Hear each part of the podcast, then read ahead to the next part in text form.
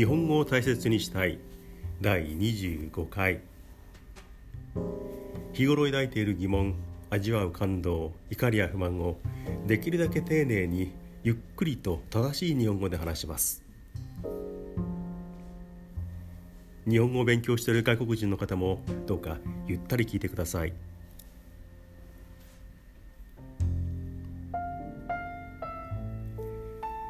前回24回目。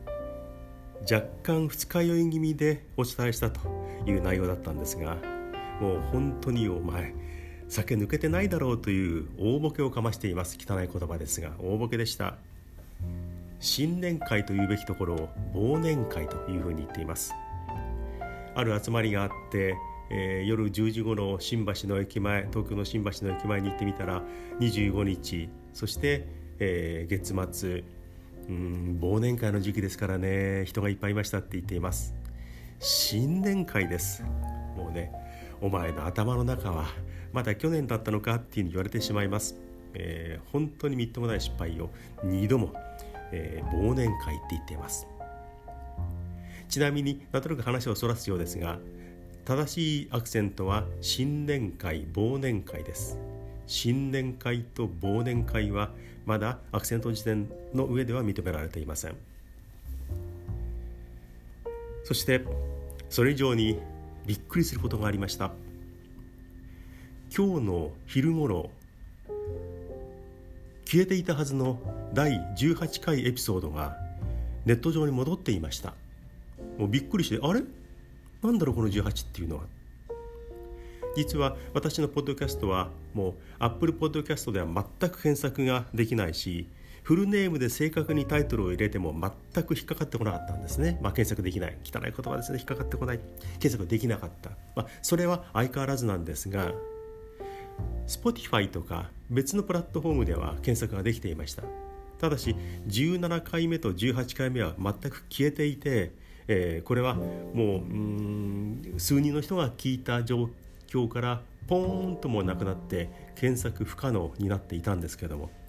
18回目エピソード18がネット上に戻っていてびっくりして私のスマホにもポンとまた復活していました。びっくりしてああと思ったんですがこれ何かの表紙で何かのフィルターが外れたのかよく分かりませんが戻っていました。ただしこれは去年の12月ね去年の12月にえー、28分という長尺もの長いのを作ってしまったんですが途中であまりにも長いので、ここでもう一旦やめます近いうちにこの続きというか新しいものをあのまた録音しますからっていうふうに言って、えー、一応終えてそのすぐ後にその途中で終わったものは削除して新しく入れたものをあの差し替えて入れたんですね。本来は最初の途中で終わったものは私は削除していたんですけれどもえー、次に入れた18回目が全くなくてそれからその前の17回目も全く消えていたんですけど私が消したはずの18回目途中のものが突然戻ってきて、えー、ブラックホールからというか宇宙からというかどっかから戻ってきて一旦消したものなんですが戻ってきました。もうこれはびっくりしてどういうからくりなのかなっていうふうに思いました。でこれは本来消したものなんですが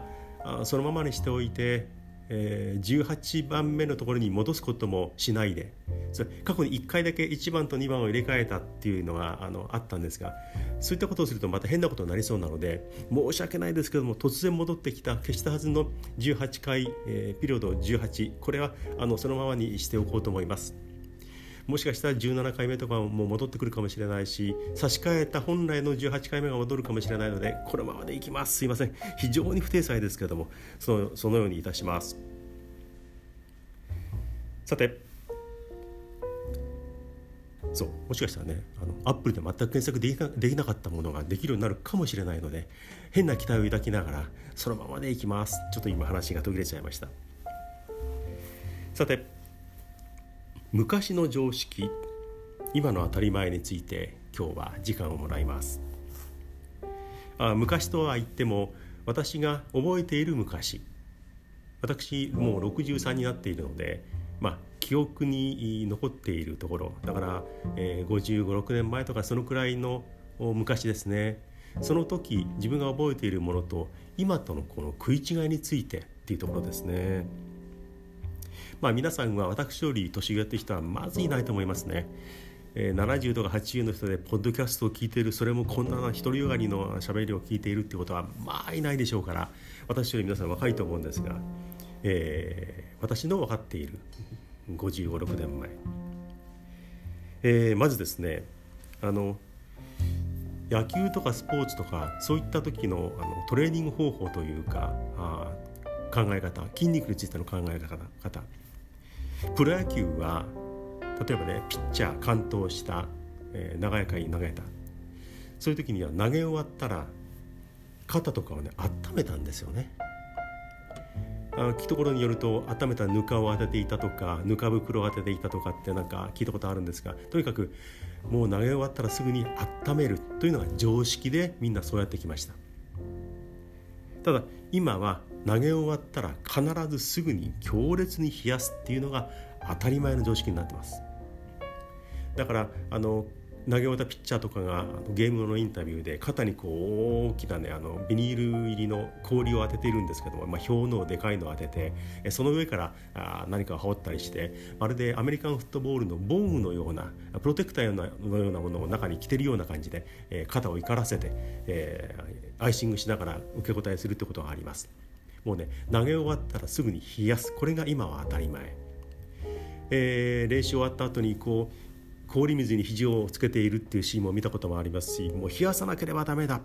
傷んで、えー、ちょっと実際切れている毛細血管などを修復するためには早めに冷やすんだっていうのは当たり前です。でも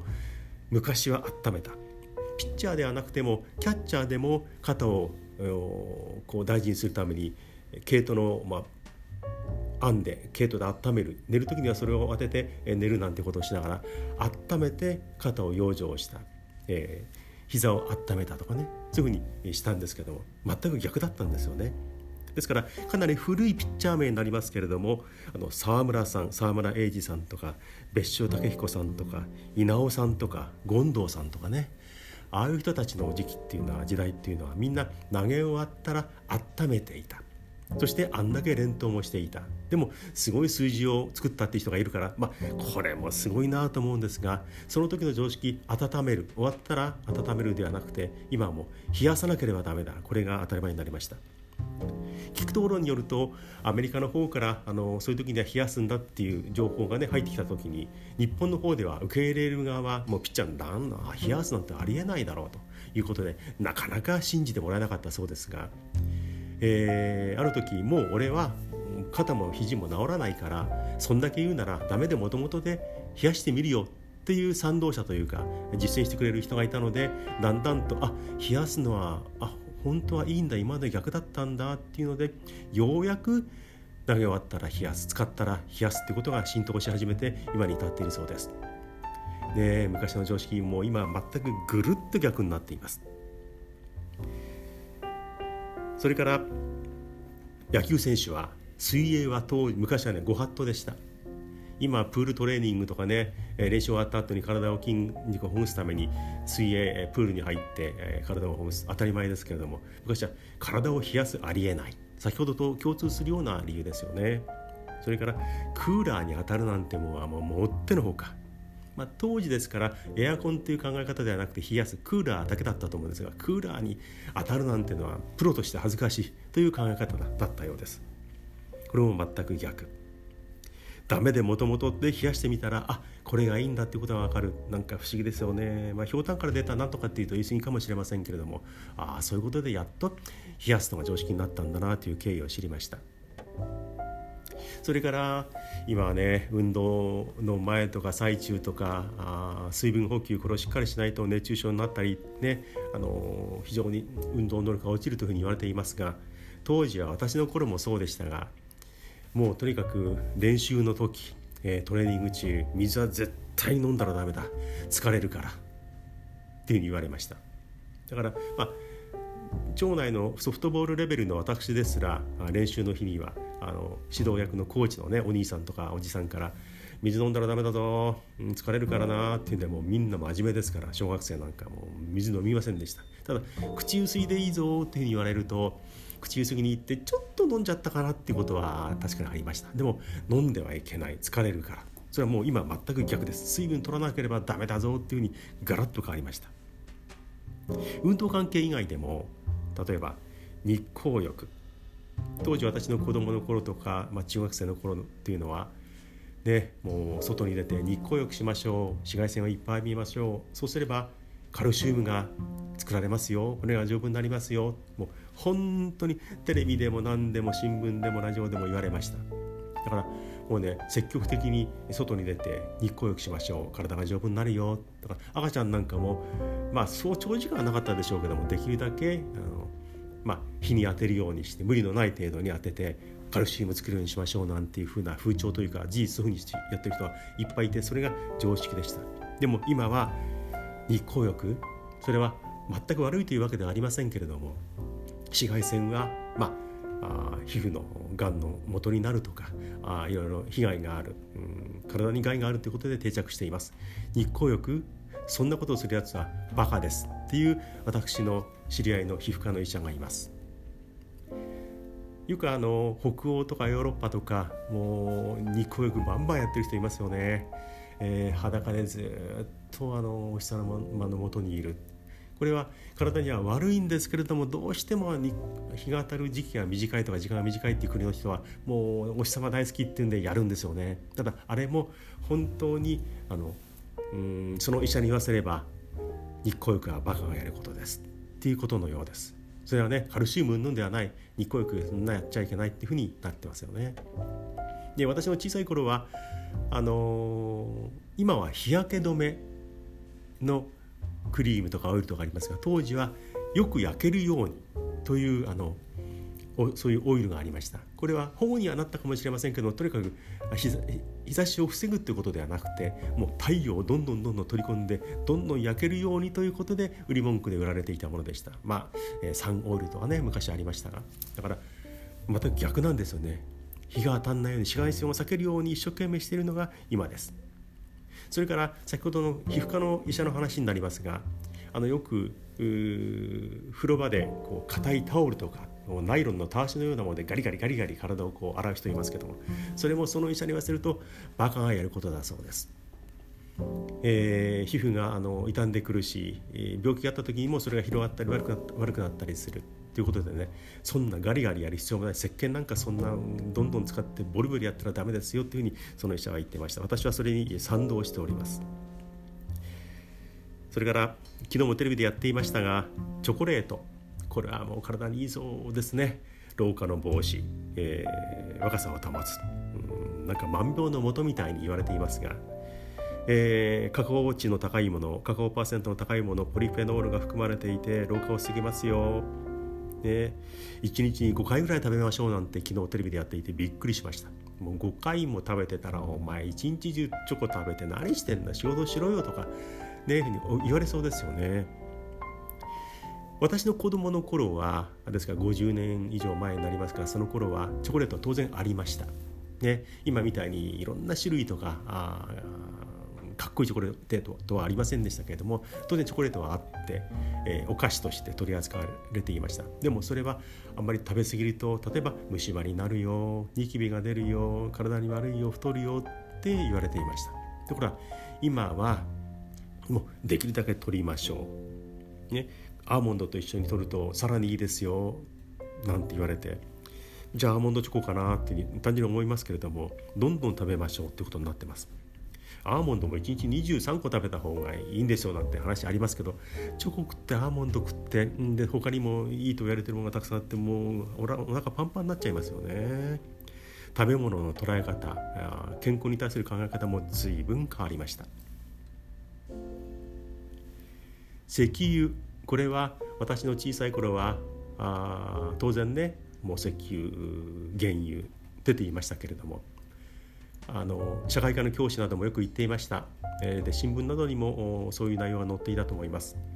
石油は限りある資源だからそのうちなくなる。それに代わるうんエネルギー源を例えば発電に使うとかねそういったものを見つけないと大変なことになる、まあ、その原子力などもありますけれどもあの当時の論調は先生の話なども石油はもうなくなっちゃうよ。そんなもん底付いておしまいだよっていうふうに我々は聞かされてきました。ところが今も、まあ、減っているんでしょうけれども、